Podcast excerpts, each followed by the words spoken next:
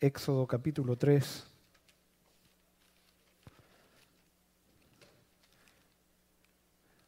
Versículos 1 al 10. Éxodo 3, 1 al 10. Dice así. Apacentando Moisés las ovejas de su suegro Jetro, sacerdote de Madián, llevó las ovejas a través del desierto y llegó hasta Horeb, monte de Dios. Allí se le apareció el ángel de Jehová en una llama de fuego en medio de una zarza. Al fijarse, vio que la zarza ardía en fuego, pero la zarza no se consumía. Entonces Moisés se dijo, iré ahora para contemplar esta gran visión, ¿por qué causa la zarza no se quema?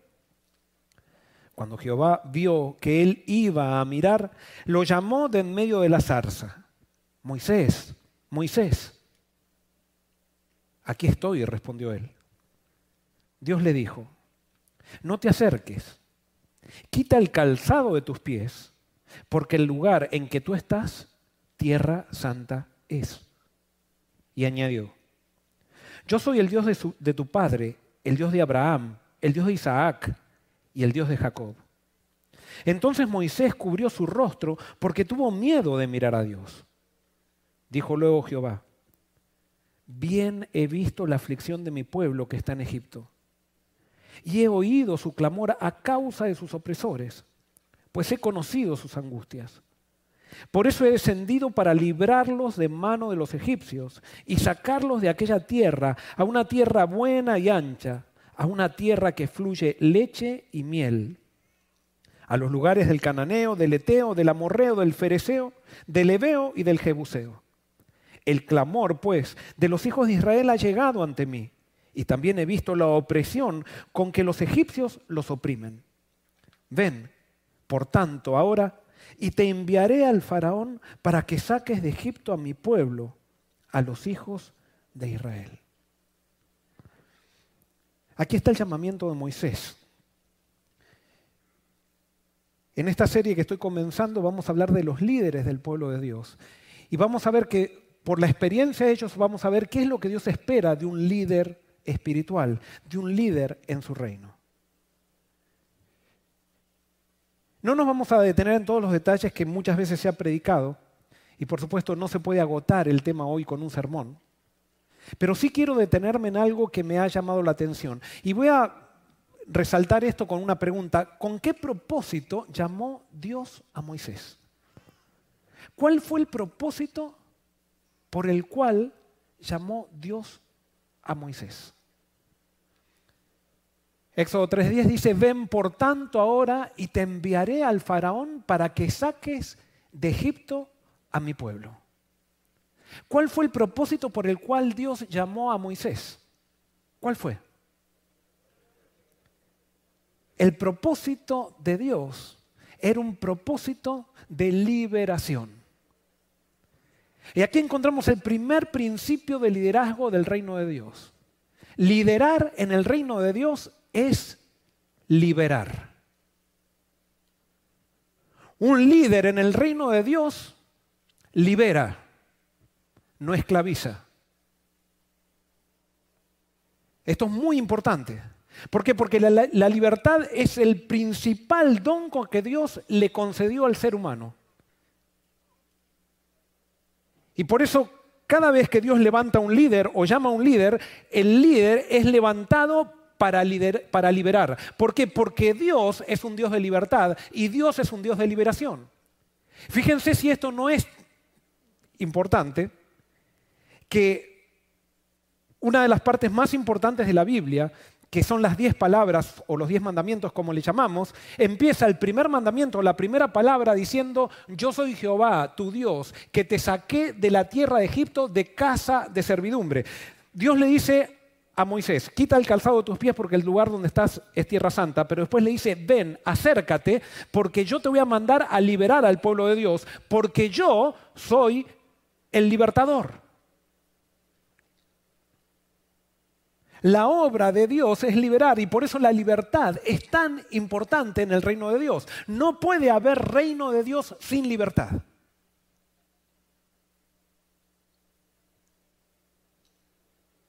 Por eso, liderar en el reino de Dios es liberar. Y fíjense cuando Jesús definió su obra o la obra del Mesías que él sacó de Isaías, él lo dijo en estas palabras, el Espíritu del Señor está sobre mí por cuanto me ha ungido para dar buenas nuevas a los pobres, me ha enviado para sanar a los quebrantados de corazón, a pregonar que libertad a los cautivos y vista a los ciegos, a poner en libertad a los oprimidos. Un líder en el pueblo de Dios da libertad. Un, un líder en el pueblo de Dios libera. Cuando Dios levanta líderes, levanta líderes para liberar. Y fíjense, aquí se repite, si hay una obra que se repite del Mesías, es la obra de liberar, se repite dos veces. Testimonios para Ministro 360 dice, los métodos de Satanás tienden a un solo fin, hacer que los hombres sean esclavos de los hombres. Hay un solo fin que tiene Satanás. Satanás quiere esclavizar y hay un solo fin que tiene Dios. Dios quiere liberar. Pero esto parece que a nosotros no nos interesa mucho, no le damos demasiada atención muchas veces en las iglesias cristianas porque estamos más preocupados por la doctrina que por la libertad. Es más, muchas veces en las iglesias cristianas pisoteamos el reino de Dios. ¿Por qué? Porque ¿qué es lo contrario a la libertad? ¿Cuándo comienza a quitarse la libertad de la gente? Cuando comenzamos a ejercer control sobre la, sobre la gente. Y cuando el control no da resultado, entonces aplicamos fuerza. Eso es contrario al reino de Dios. Eso es contrario a la libertad que Dios nos dio a cada uno.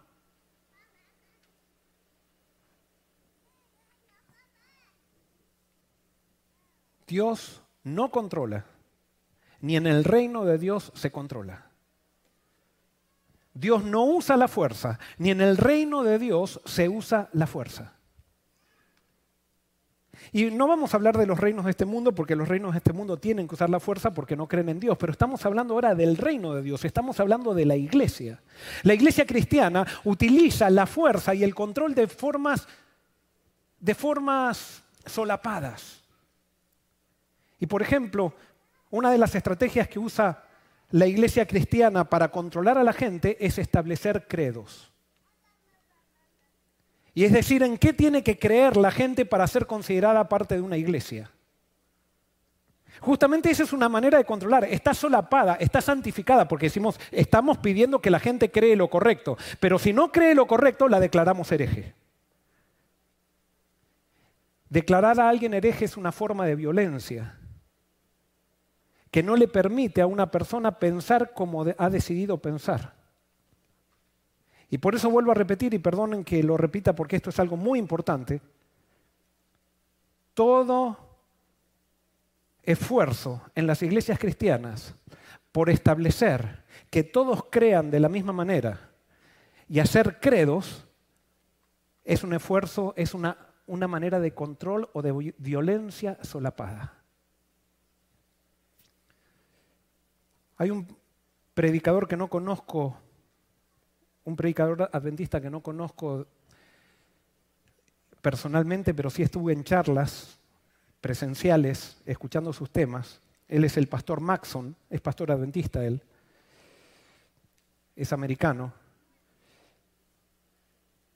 Y él dice que en las iglesias cristianas, como sabemos que no podemos matar a alguien, y tenemos que disimular nuestro odio con una persona, cuando queremos pegarle a alguien o matarlo, lo declaramos hereje. Y justamente declaramos a alguien hereje porque queremos que todos piensen como nosotros queremos, pensamos que tenemos que pensar. ¿Y saben por qué soy adventista? Soy adventista y con esto yo, yo sé que hay mucha gente de otras denominaciones que nos escucha y por eso no quiero que se sientan que yo me estoy poniendo en una plataforma como diciendo soy adventista porque soy mejor que otros. Pero Pertenezco al movimiento adventista y soy pastor del movimiento adventista porque el movimiento adventista cuando nació, el día que surgió, ellos dijeron, no vamos a tener credo ni nada que se le parezca. Porque el día que establezcamos un credo, vamos a obligar a todas las personas a que crean de una manera, de una manera como nosotros determinamos, y entonces cuando alguien no cree así, lo vamos a empezar a perseguir. y lo vamos a declarar hereje.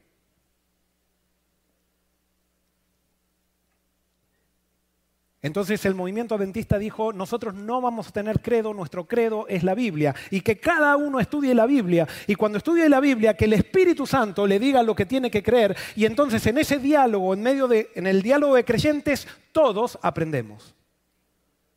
Y por eso la Biblia dice claramente en el Apocalipsis, el que tiene oído, oiga lo que la iglesia le dice al Espíritu. ¿Dice así? ¿Qué dice? Lo que tiene, el que tiene oído oiga lo que el Espíritu dice a las iglesias. Es el Espíritu el que dice la verdad. No es la iglesia la que determina la verdad, sino que el Espíritu le dice a la iglesia lo que es la verdad. Y dentro de la iglesia hay libertad en Cristo para seguir estudiando, para seguir profundizando y para seguir profundizando en el mensaje de Cristo y en el mensaje de la palabra. Y por eso donde ustedes vean control y fuerza, allí no hay líderes del reino de Dios. ¿Qué es lo que hay? Donde hay control y fuerza, allí hay faraones. Al ser humano le gusta nuclearse en sistemas y poner al sistema por sobre Dios. Y entonces, ¿qué hace el ser humano cuando se, nuclea, en sistemas? El ser humano empieza a codearse y empieza a sentir que tiene poder. Y entonces en los sistemas utilizan a los sistemas como plataformas para empezar a controlar a la gente. Jesús dijo, entre vosotros no ha de ser así. Y yo sé que para muchos esto les parece demasiado nuevo, porque estamos acostumbrados al control como cristianos. Las iglesias cristianas tienden a controlar a su, a su gente.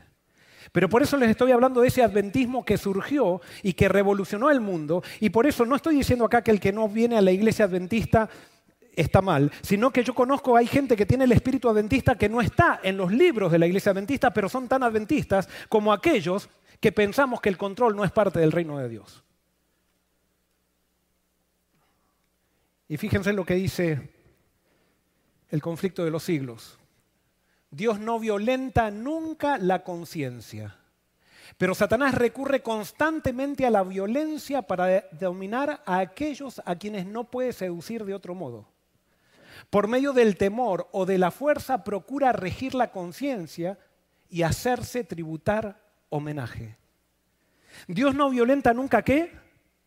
La conciencia, porque Dios, cuando Dios llama, esclaviza o libera libera. Cuando Dios respeta la conciencia, ¿qué quiere decir? ¿Que Dios respeta la conciencia de aquel que cree como Él quiere que crean? ¿O respeta la conciencia de todos? No, cuando Dios dice que respeta la conciencia, dice que respeta la conciencia de aquel que no quiere estar con Él también. Y eso es lo que muchas veces nosotros no, nosotros muchas veces le damos libertad de conciencia al que creemos que piensa bien, pero al que creemos que piensa mal no le damos libertad de conciencia. No es así, la libertad de conciencia es libertad de conciencia. Y por eso si hay alguien, por ejemplo, hay un grupo de gente acá que quiere hacer una iglesia Satanás y la quiere poner al lado de la iglesia de Forest City, que vamos nosotros a hacer un esfuerzo e ir al gobierno y pedir, o a la municipalidad y pedirle que no le permitan a la iglesia, a esta iglesia, hacer una iglesia Satanás. No, libertad de conciencia es libertad de conciencia, porque Dios respeta la libertad. Por más que alguien esté haciendo algo, o eh, no que esté haciendo, porque la libertad, mi libertad termina cuando yo le quito la libertad a otro. O sea, cuando mi conducta hace que otro pierda la libertad, hasta ahí ese es el límite de la libertad.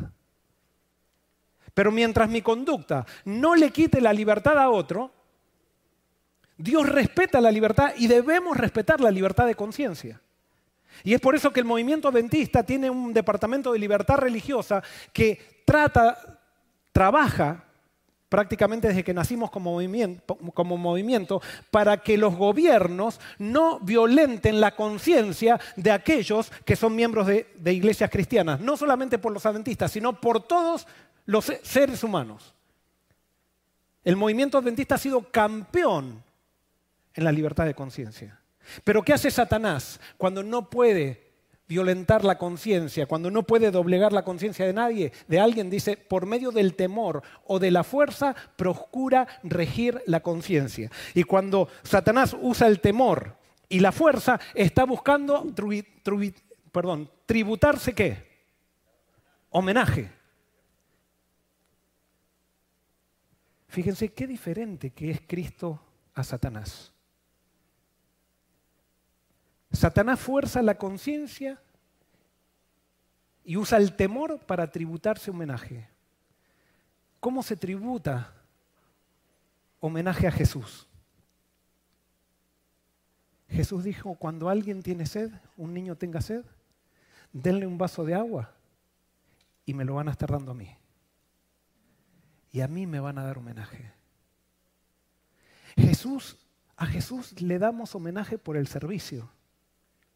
Y Satanás le rendimos homenaje cuando usamos la fuerza y queremos forzar las conciencias de las personas.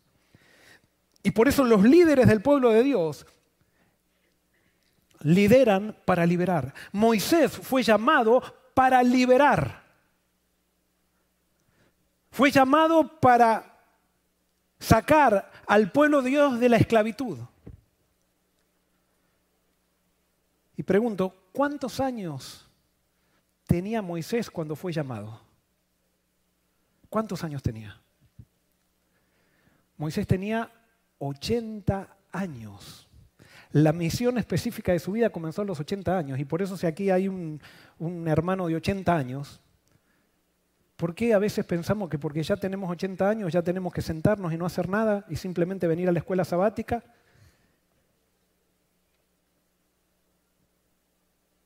No, mi misión puede comenzar a los 80 años.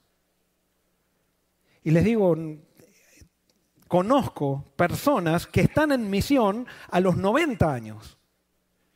Tengo una experiencia con un viejito en una iglesia donde fui pastor, que era uno de los viejitos más activos y tenía 85 años, que daba gusto escuchar sus escuelas sabáticas, donde todos aprendíamos.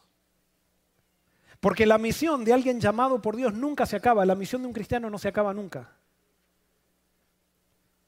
Moisés tenía 80 años cuando fue llamado. Ahora, ¿por qué llegó tan tarde el llamado de Moisés? ¿Por qué llegó tan tarde el llamado de Moisés? Y Esteban, cuando da su discurso antes de que lo apedreen, nos da algunos detalles de la vida de Moisés que quizás no aparecen en el Éxodo, pero nos dice lo siguiente, en Hechos 7, 23 al 25 dice, cuando hubo cumplido la edad de 40 años, le vino al corazón el visitar a sus hermanos los hijos de Israel. Y al ver a uno que era maltratado, lo defendió, e hiriendo al egipcio, vengó al oprimido.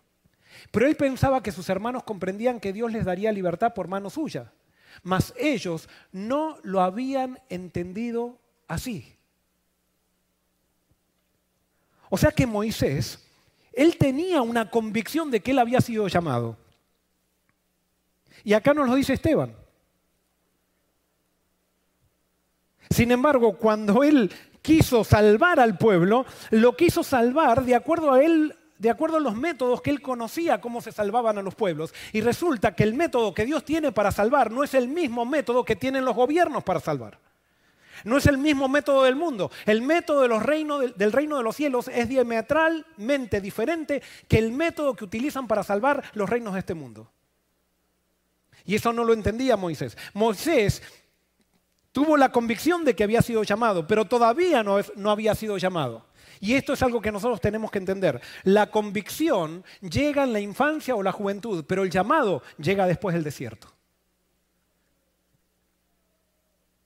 La convicción de tu llamado, de que has sido llamado y que tienes una obra especial, la descubres en tu infancia o en tu juventud. Pero el llamado específico viene después del desierto.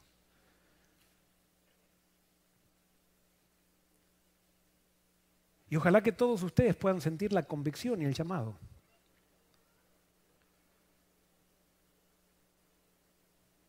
Yo hablo mucho, con muchos jóvenes muchas veces y, y la mayoría de los jóvenes con que hablo en la iglesia siempre me cuentan de que ellos están convencidos de que Dios los llamó a algo. Pero saben que nosotros podemos rechazar ese llamado también. nosotros podemos huir del llamado que Dios nos dio, porque Dios no fuerza a nadie, Dios nos da libertad.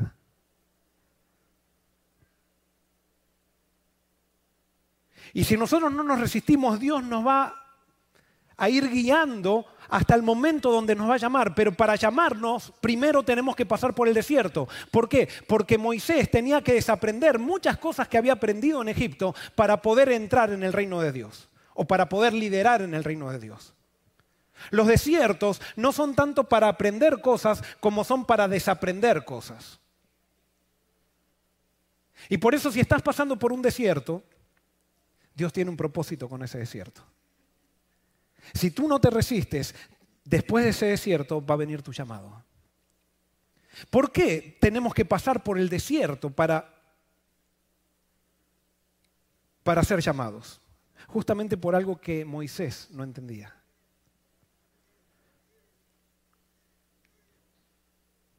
Dios no quiere a gente con talentos, sino quiere personas con carácter. No son los talentos los que te capacitan para el llamado de Dios, sino que es el carácter lo que te hace apto para el llamado de Dios. Para una obra grande Dios necesita caracteres grandes. Y para tener carácter, un carácter grande yo tengo que pasar por el desierto, tengo que aprender cosas que nunca aprendí o desaprender aquellas cosas que aprendí mal. Ahora, ¿qué era lo que Moisés debía aprender en el desierto? ¿Y qué es lo que tú y yo debemos aprender? ¿Qué era lo que Moisés debía aprender? Y vamos a ver qué dice Patriarcas y Profetas, página 253. Al dar muerte al egipcio, Moisés había caído en el mismo error que cometieron tan a menudo sus antepasados. Es decir, había intentado realizar por sí mismo lo que Dios había prometido hacer Dios no se proponía libertar a su pueblo mediante la guerra, como pensó Moisés, sino por su propio gran poder, para que la gloria fuera atribuida solo a Él. ¿Qué era lo que tenía que aprender Moisés? Moisés tenía que aprender que los resultados en la obra de Dios le pertenecen a Dios. Moisés tenía buenas intenciones. Él quiso salvar al pueblo de Israel 40 años antes, pero no estaba preparado porque él pensaba que los resultados los tenía que provocar él. No, él tenía que esperar en Dios, simplemente estar con Dios, entregarse a Dios y dejar los resultados en las manos de Dios. Eso es lo que pasa en el reino de los cielos. En el reino de los cielos nosotros tenemos que aprender, o en el reino de Dios tenemos que aprender que nosotros somos fieles a Dios, los resultados quedan en sus manos. Nosotros nos entregamos a Él, nosotros tenemos un encuentro con Él en medio de la zarza, seguimos sus indicaciones, pero muchas veces cuando sigamos sus indicaciones va a parecer que las cosas se vienen abajo, pero no se vienen abajo porque Dios está en el control. Y nosotros tenemos que aprender que de Dios son los resultados. Pero muchas veces nosotros somos como USA. ¿Se acuerdan USA? Dios había dicho que no toquen el arca y el arca parecía que se caía, entonces USA fue y lo tocó. No vamos a analizar la historia de USA ahora. Pero tenemos que aprender a esperar los resultados en las manos, poner los resultados en las manos de Dios, de la obra que hacemos por Dios. Porque Dios no, Dios no nos pide que nosotros estemos al frente de la obra. Dios nos pide que vengamos a Él porque Él es el que va a libertar al pueblo. Nosotros simplemente vamos a ser instrumentos y testigos de sus obras. Pero no está en nuestras manos libertar al pueblo.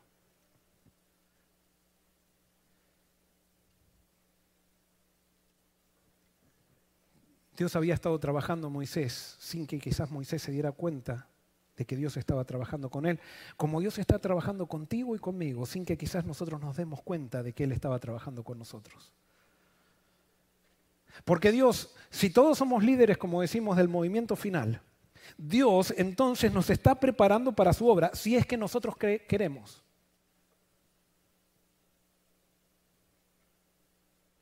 ¿Qué hizo con Moisés, Dios, ¿qué permitió en la vida de Moisés? Si nosotros analizamos la vida de Moisés, comenzó, ni bien nació, ya tuvo que estar en una situación diferente, tuvo que estar escondido por tres meses.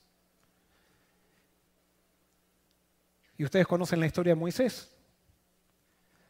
Lo tuvieron que poner en un Moisés, valga la redundancia, en un río. Y entonces después vive 12 años, lo encuentra la hija de Faraón, pero la hija de Faraón le da la nodriza a su mamá como nodriza y estuvo 12 años con su madre. Mientras estaba con su madre, él sabía que tenía que ir a Egipto. Y más, todos lo trataban como si fuera alguien que pertenecía a Egipto. Entonces Moisés nunca, si bien él era israelita, nunca se sintió tampoco que pertenecía demasiado a los israelitas. Y cuando fue y fue a Egipto, o fue al palacio, tampoco se sentía que era parte del palacio.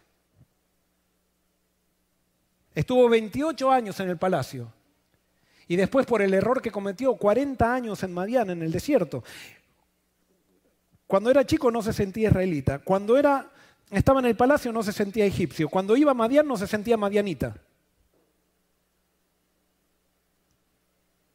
Y después estuvo 40 años peregrinando, en el desierto con un pueblo que nunca lo aceptó, nunca lo llegó a aceptar totalmente, solamente después que se murió. Pero mientras estuvo en vida, ese pueblo nunca terminó de aceptar a Moisés.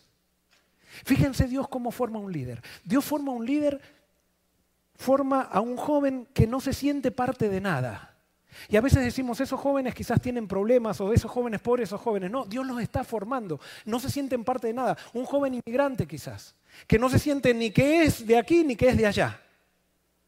Pero ¿por qué Dios lo está formando? Porque Dios no quiere que nosotros tengamos seguridades artificiales en nuestra vida. Dios no quiere que dependamos de sistemas humanos para la obra que Él nos dio. Porque la obra de Dios no depende de sistemas humanos, sino que depende de Él mismo. Pero los seres humanos nos encanta agruparnos en sistemas humanos donde nos sentimos importantes, donde nos sentimos seguros. Y entonces cuando Dios nos llama, muchas veces preferimos seguir siendo fieles al sistema humano que al llamado de Dios. Y por eso, hermanos, los sistemas humanos, no importa si son, de qué tipo son, si son políticos, si son eh, eh, sistemas de salud, si son sistemas religiosos, de lo que sea, son peligrosos son peligrosos, porque los que están en sistemas humanos tienden a renunciar a su propia capacidad de, pensar y, la, y depositan esa responsabilidad en el sistema. Y entonces para no quedar mal con los sistemas, piensan como piensan todos para no tener problemas. Es por eso que los seguidores de Cristo somos peligrosos para los sistemas humanos. Porque si somos verdaderos seguidores de Cristo, Jesús nos llamó a pensar individualmente. Es un pecado entregarle nuestra capacidad de pensar y de decidir a un sistema. Y por eso en la iglesia de Dios no le entregamos nuestra capacidad de decidir ni de pensar ni a la iglesia, aunque sea muy buena. Es más, ni la iglesia debe pensar por nosotros y por eso no tenemos credo. Porque cada uno tiene que descubrir la verdad por sí mismo. Para eso Dios nos dio una mente. Porque Dios es un Dios de libertad, no es un Dios de esclavitud. Pero a veces no nos damos cuenta y vamos cediendo, dando esto a cosita para esclavizarnos un poquito en esto. Esto no es tan, todo el mundo lo hace, así que lo vamos a hacer. Todo el mundo tiene credos, también vamos a poner un credo. bueno, no le vamos a poner credo, le vamos a llamar declaración de doctrinas. Es lo mismo. Y alguien puede decir, pero pastor, ¿usted tiene algo en contra de las doctrinas adventistas? No, no tengo nada en contra de las doctrinas adventistas. Mientras estén en la Biblia, perfecto. Y si hay alguna doctrina adventista que no está en la Biblia, no la creo y, punto. Y sigo siendo adventista, porque las doctrinas no, no, no determinan quién es adventista, sino que es el Espíritu el que determina que es adventista. Es Cristo el que determina quién está en su iglesia y no un conjunto de doctrinas que decidieron un conjunto de teólogos la hicieron para que yo no tenga que pensar.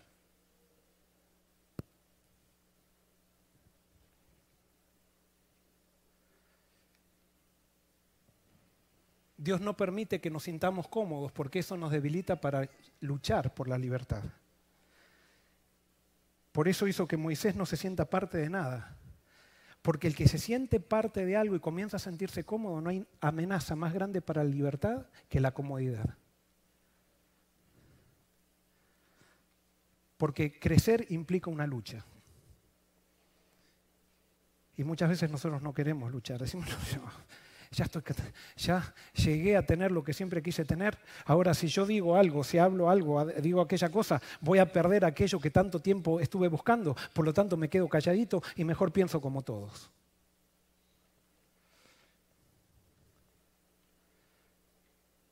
Jóvenes, por favor, no le entreguen su capacidad de pensar a ningún sistema humano. Ah, pero pastor, entonces, eh, ¿cada uno en la iglesia va a pensar como quiere? No, cada uno en la iglesia va a pensar como el Espíritu quiere. No es como quiere, es como el Espíritu quiere. El que tiene oído oiga lo que el Espíritu dice a las iglesias. No dice el que tiene oído oiga lo que la iglesia le dice a los miembros sino lo que el Espíritu le dice a las iglesias. Y tú y yo somos iglesia. Y vuelvo a repetir, Dios no permite que nos sintamos cómodos, porque eso nos debilita para luchar por la libertad. Si Moisés hubiera sentido cómodo en el palacio, nunca hubiera hecho un esfuerzo por salvar a Israel. Se equivocó cuando lo hizo. Cuando Moisés estaba sintiendo cómodo ya en el desierto de Madián, que pensaba que ya se le había acabado la obra, Dios lo llama y lo saca de la comodidad del desierto de Madián para llevarlo a Egipto. Y comienzan un sinnúmero de incomodidades para aquel que fue llamado por Dios. Como van a empezar un sinnúmero de incomodidades para ti si es que realmente has sido llamado por Dios. Pero esas incomodidades tú las vas a ver con el tiempo que camines con Dios como la gran bendición para tu vida porque te van a hacer más hombre y más mujer, porque no hay crecimiento en la comodidad.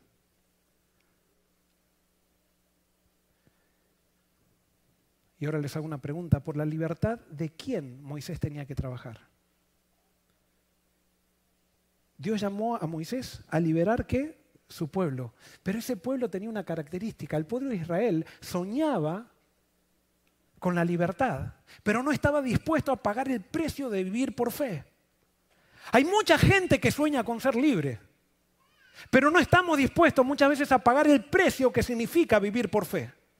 Así todos queremos ser libres, pero cuando Dios nos dice, ven a mí, y ahora comienza a vivir por fe. No, ahí ya no queremos más. Ahí queremos que nos digan todo cómo va a ser el camino porque ya no, no queremos vivir por fe. Porque la fe es lo que nos libera. Cuando nosotros vivimos carnalmente, vivimos esclavizados. Cuando nosotros queremos tener todo planificado, cuando queremos tener todo bajo control, estamos esclavizados.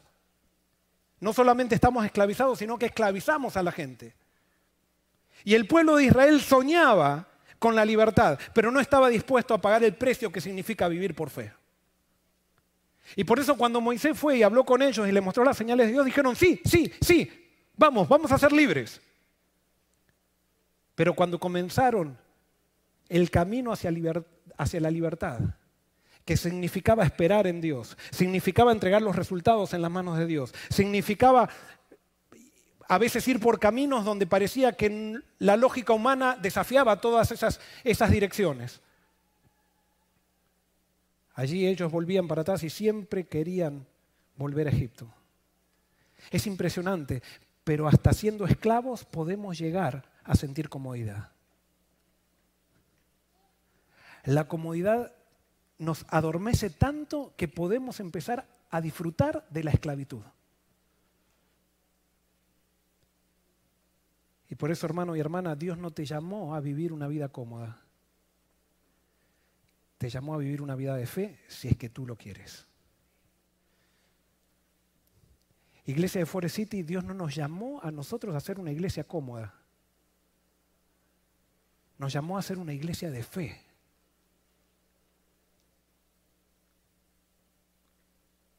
Avanzar y desafiar todos los parámetros que no están de acuerdo con el reino de Dios. Y eso sí va a implicar una lucha, eso va a parecer a veces que la gente se va, eso va a parecer a veces que las ofrendas bajan, eso va a parecer a veces que, que, eh, que parece que no hay futuro. Pero si estamos con Dios, tenemos asegurada la victoria.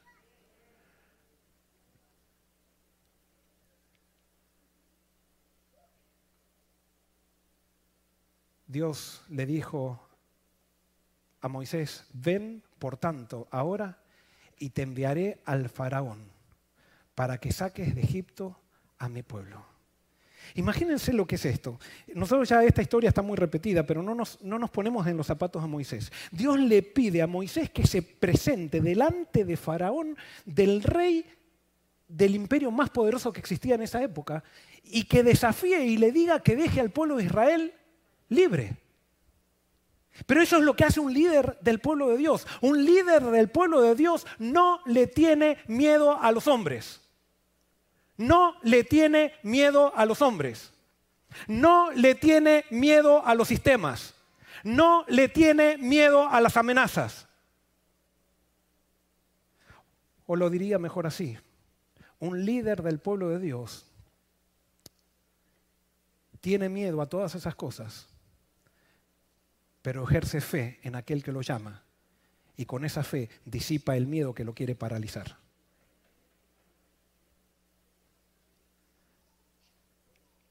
Dios llama a Moisés a confrontar a Faraón.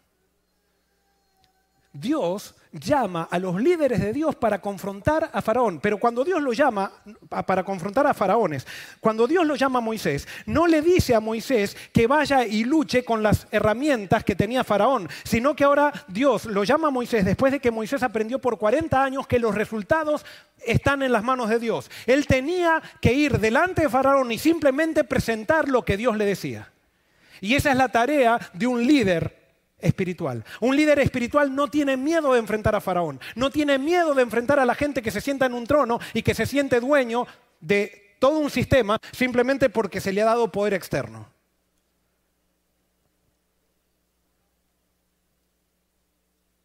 Dios llama a Moisés a confrontar a Faraón y te llama a ti y a mí a confrontar a los faraones. Las personas que quitan la libertad, las personas que esclavizan, esas son faraones.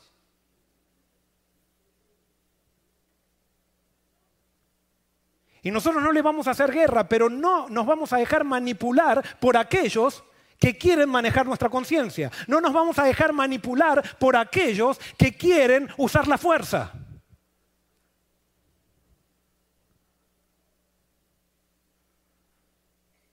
Esto no está en la Biblia ni en el Espíritu de Profecía, pero está en algún lado.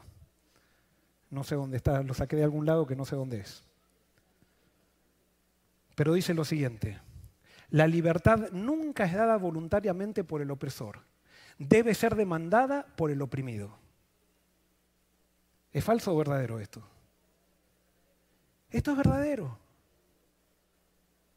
¿Por qué? Porque el opresor siempre va a tener algún buen justificativo para esclavizar a alguien.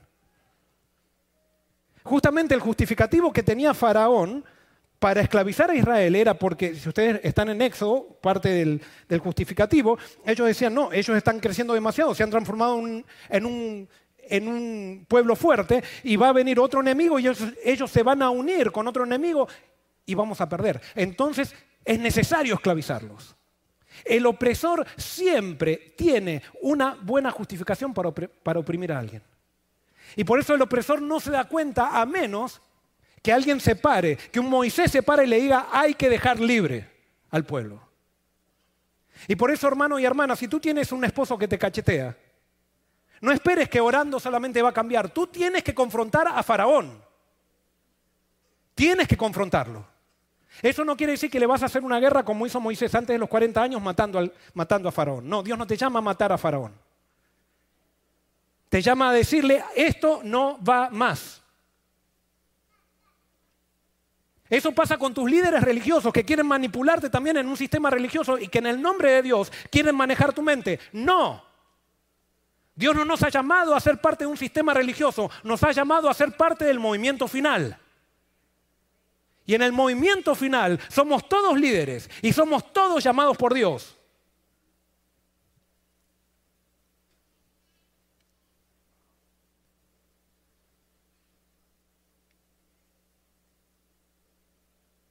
Dios no nos llamó a temer faraones, nos llamó a temerle solamente a Él. Y alguien puede decir, ¿dónde está el ejemplo de Jesús eso? ¿Se acuerdan cuando Jesús vino al sumo sacerdote y lo quiso tratar mal a Jesús? Y Jesús le dijo al sumo sacerdote, le cuestionó, y vino un soldado y le pegó una cachetada a Jesús. ¿Se acuerdan? Está en la Biblia, está en los evangelios. Y Jesús dijo, ay, qué bien que me pegaste la cachetada, yo soy Jesús y pongo la otra mejilla. Sí, Jesús ponía la otra mejilla. Pero cuando le pegaron una cachetada sin sentido, Jesús le dijo, ¿por qué me pegas? Jesús ahí puso un límite. Alguien puede decir, y después, pero después a Jesús lo escupieron. Y sí, es que Jesús con eso se estaba proponiendo, se estaba proponiendo mostrar quién es el Padre. Pero Jesús, por la fuerza, no cambiaba su rumbo. No era manipulado por nadie Jesús. Y un cristiano seguidor de Jesús no puede ser manipulado por nadie. Porque si tú te dejas manipular, te estás dejando abusar. Y Jesús no deja que sus hijos sean abusados. El abuso solo para los tiranos, son para los que siguen el método de Satanás. Y no importa cuánto nombre se, se, metan a Dios en la boca, si están forzando, si están forzando la conciencia, si están manipulando, no viene de Dios. Y Dios te llama a confrontar a los faraones. Con firmeza, no con guerra, con la palabra. Y si el faraón te mata, tendrás que morir. Tienes la vida eterna asegurada. Pero es el miedo y la comodidad que nos hace muchas veces quedarnos callados cuando tendríamos que confrontar a los faraones que Dios nos manda a confrontar. Ah, prudencia. Nos encanta tener las cosas claras en los pasillos, pero cuando hay que hablar en una junta para no quedar mal con los que están en la junta, no decimos nada. Cobardía. Estamos sirviendo a sistemas, no estamos sirviendo a Dios. Si eso hubiera sido la actitud de los reformadores de la Edad Media, entonces no tendríamos la Biblia como la tenemos hoy. Pero nosotros muchas veces les hacemos monumentos a los reformadores de la Edad Media, pero queremos matar a los reformadores del presente.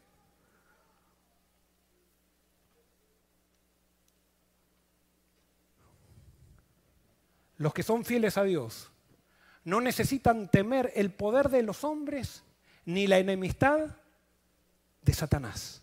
Me encanta, e, esto es impresionante. Los que son fieles a Dios no necesitan temer el poder de los hombres ni la enemistad de Satanás. Fíjense que ni a Satanás le tenemos que temer, temer si es que estamos hoy con Cristo. Satanás no puede hacer nada con nosotros si hoy estamos nosotros con Cristo. Y si no le tenemos que tener temor a Satanás, ¿por qué vamos a tener a los hombres? Analicen los hombres, esos hombres que, le tenemos tanto temor, que respetamos tanto, y perdonen lo que voy a decir, va a sonar bajo, pero es la verdad, van al baño como nosotros vamos al baño. Y lo digo así para que no se olviden, porque estamos frente a seres humanos, todos estamos al mismo nivel, y no hay nadie, nadie que tiene el poder de manipular a otro ser humano, porque eso es esclavitud.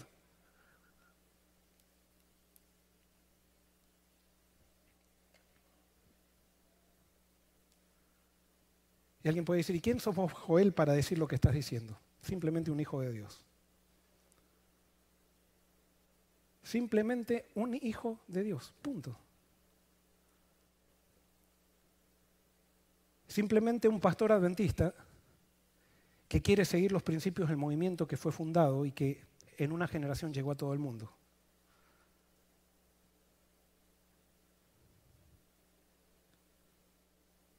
Alguien puede decir, pero ¿que no tienes miedo? Sí, tengo miedo. Tengo miedo. Pero yo sé que la fe es superior, al miedo. La fe diluye el miedo. No la fe en una causa, sino la fe en una persona que es Jesús. Porque Jesús, hombre, no le tuvo miedo a ningún sistema, no le tuvo ningún miedo a ningún ser humano. Él vino para salvar a todos aquellos que se han dejado esclavizar por el pecado y por Satanás. O por sistemas humanos, por sistemas humanos. No lo noté aquí, pero me encanta lo que dice Éxodo capítulo 3, cuando Dios llama a Moisés, le dice en el versículo 12, 3.12, dice, yo estaré contigo y esto te será por señal de que yo te he enviado. Cuando hayas sacado de Egipto al pueblo, serviréis a Dios sobre este monte. Un líder llamado por Dios lleva al pueblo al lugar donde se encontró él con Dios.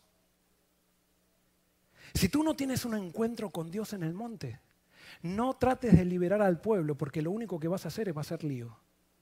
Pero cuando tú tengas un encuentro con Dios en el monte y aceptes el llamado que Dios te hace para liderar, cuando liberes al pueblo, vas a llevar al pueblo al mismo lugar donde te, encontraste con Dios.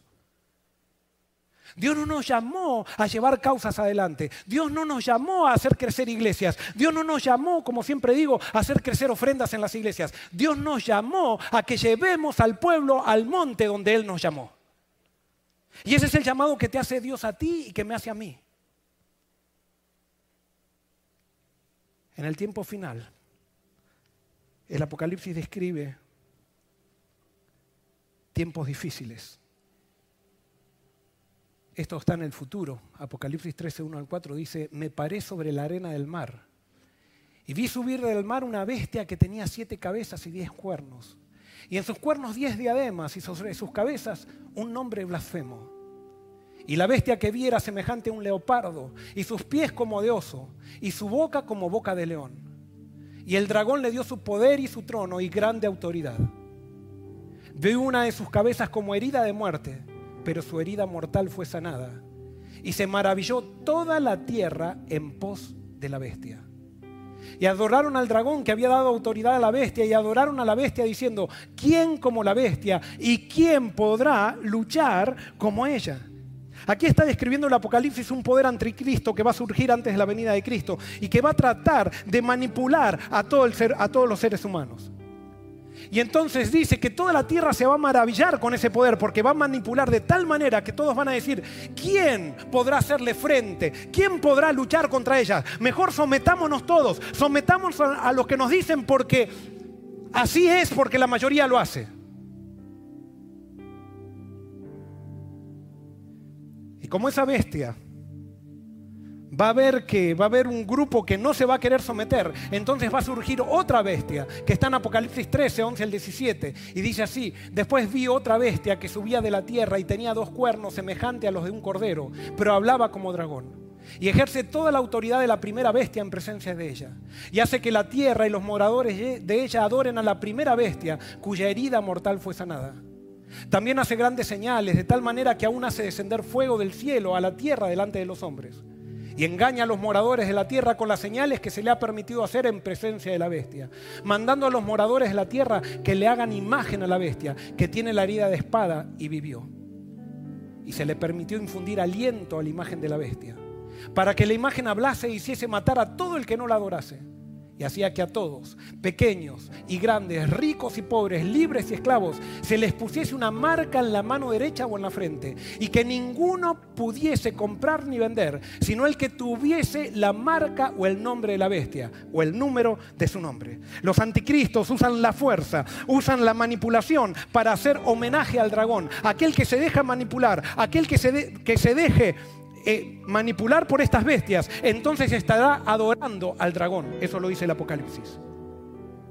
Y por eso no es cuestión de hacer lo que todos hacen. Es cuestión de pensar bien por qué hago lo que hago. No es cuestión de entrar en un camino cómodo y decir lo que hacen todos los sistemas, lo que hace la mayoría vamos a hacer. No, el pueblo de Dios ha sido llamado a pensar y estamos, de acuerdo a la Biblia, estamos seguros que la mayoría nunca tuvo la razón.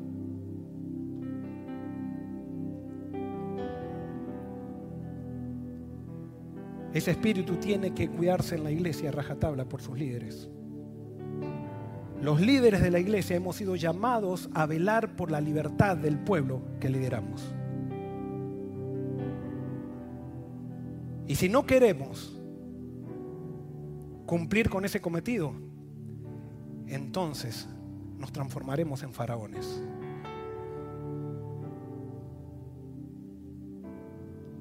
No serán los que saquen al faraón del poder no serán seres humanos, sino que será Dios. Los seres humanos simplemente confrontarán al faraón con la verdad. Y por eso me encanta porque Apocalipsis describe un pueblo. En medio de esos poderes anticristo describe el surgimiento de un pueblo. Y lo describe en estos términos. Apocalipsis 14, 6 y 7 dice, vi volar por el medio del cielo a otro ángel que tenía el Evangelio eterno para predicarlo a los moradores de la tierra. A toda nación, tribu, lengua y pueblo, diciendo a gran voz, temed a Dios y dadle gloria, porque la hora de su juicio ha llegado. Adorad a aquel que hizo el cielo y la tierra, el mar y las fuentes de las aguas. ¿Qué es lo que predica este este grupo final, este grupo de líderes final. Ellos dicen, no teman a los sistemas humanos, no teman a los hombres, teman a Dios. Y denle gloria a Dios. Me encanta. Lo que están diciendo los 144 ml es, piensen por ustedes mismos, no le entreguen su capacidad de pensar a ningún sistema. Es tú y Dios. Dios y tú. Y cuando esos que piensan con Dios se unan, allí estará el movimiento más poderoso que alguna vez se levantó en la historia. Gente que piensa por sí mismo o por sí misma, entregada a Dios, unidos para la misión que Dios propone. Los que son fieles a Dios no necesitan temer el poder de los hombres ni la enemistad de Satanás. En Cristo está segura su vida eterna. Lo único que han de temer es traicionar la verdad y así el cometido con Dios. Y así el cometido con Dios. Perdón. Lo único que han de temer es traicionar la verdad y el cometido con que Dios los honró. Dios te ha llamado a liberar. Dios nos ha llamado a confrontar faraones. En nosotros está la respuesta de lo que queremos ser. Parte de Egipto o parte del pueblo final. Que Dios te bendiga.